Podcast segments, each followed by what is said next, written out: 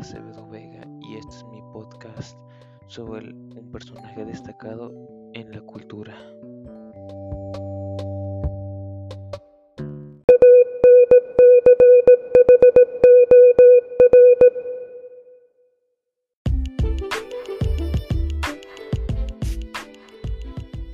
En mi caso yo elegí a Farrokh Bulsara, más conocido como Freddie Mercury.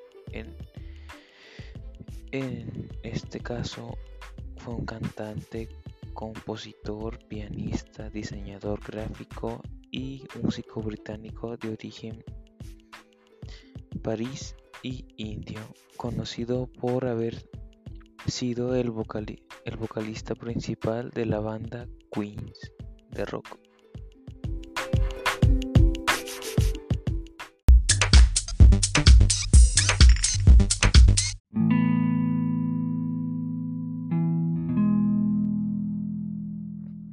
Nació el 5 de septiembre de 1946 en Stone Town, en Tanasia, y murió el 24 de noviembre de 1991 en Londres.